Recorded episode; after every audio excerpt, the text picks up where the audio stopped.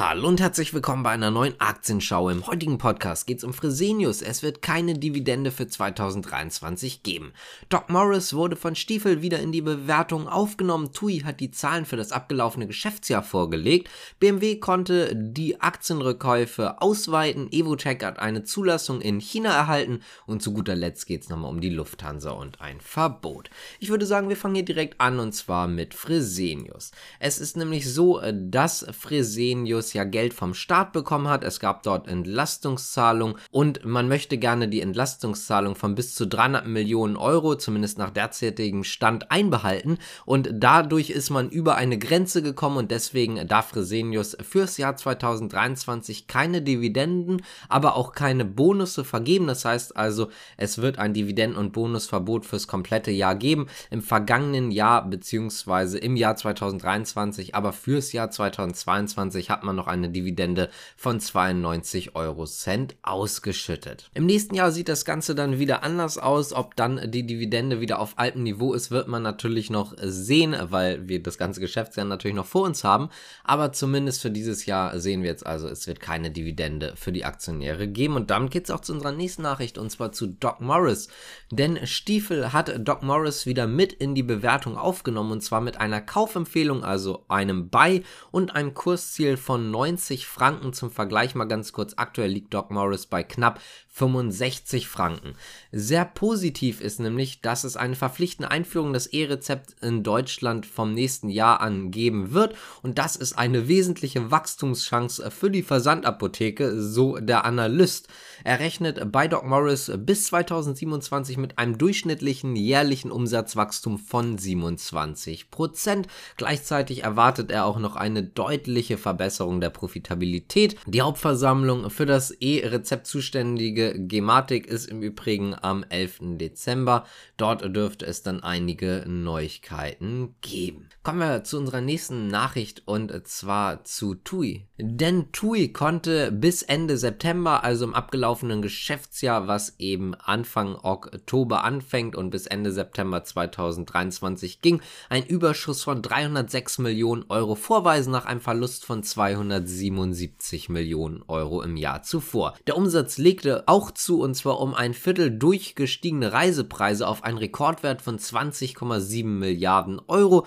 Der um Sonderposten bereinigte operative Gewinn schnellte von 409 auf 977 Millionen Euro nach oben. Im neuen Geschäftsjahr, was ebenfalls wieder bis Ende September geht, dann aber natürlich bis 2024, möchte der Vorstandschef den Umsatz um mindestens 10% steigern und der bereinigte operative Gewinn soll um mindestens ein Viertel anziehen. Übrigens wurde auch mitgeteilt, dass TUI den Abschied von der Londoner Börse erwägt und wieder eine Rückkehr in den MDAX anstrebt.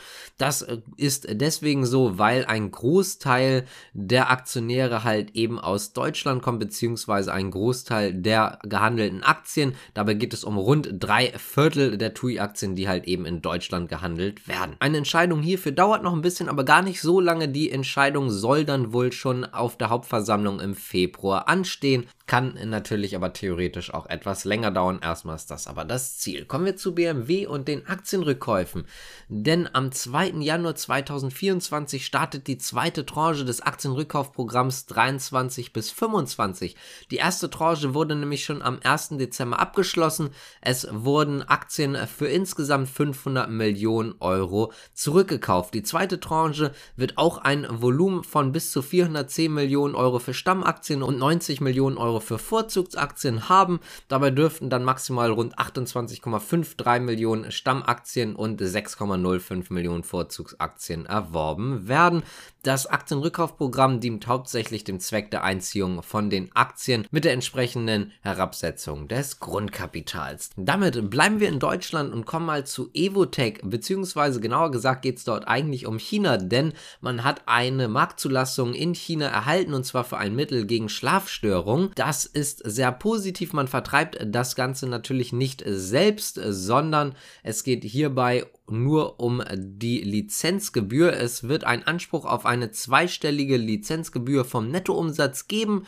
Außerdem ist es so, dass es noch Meilensteinzahlungen gibt in Abhängigkeit vom kommerziellen Erfolg und Unterlizenzen. Jing Sing wird dann der Vertreiber sein, beziehungsweise die Vertreiberfirma. Und diese Firma wird dann auch den Verkauf des Mittels in Südkorea übernehmen. Die Chinesen haben übrigens auch gleichzeitig noch die Option, die Lizenz global zu erwerben. Das heißt also hier erstmal ist es festgelegt auf China und Südkorea, aber es könnte durchaus auch noch weitere Lizenzkäufe dann geben. Damit kommen wir zu unserer letzten Nachricht und zwar Lufthansa, denn es wurde eine bestimmte Lufthansa-Werbung in England verboten.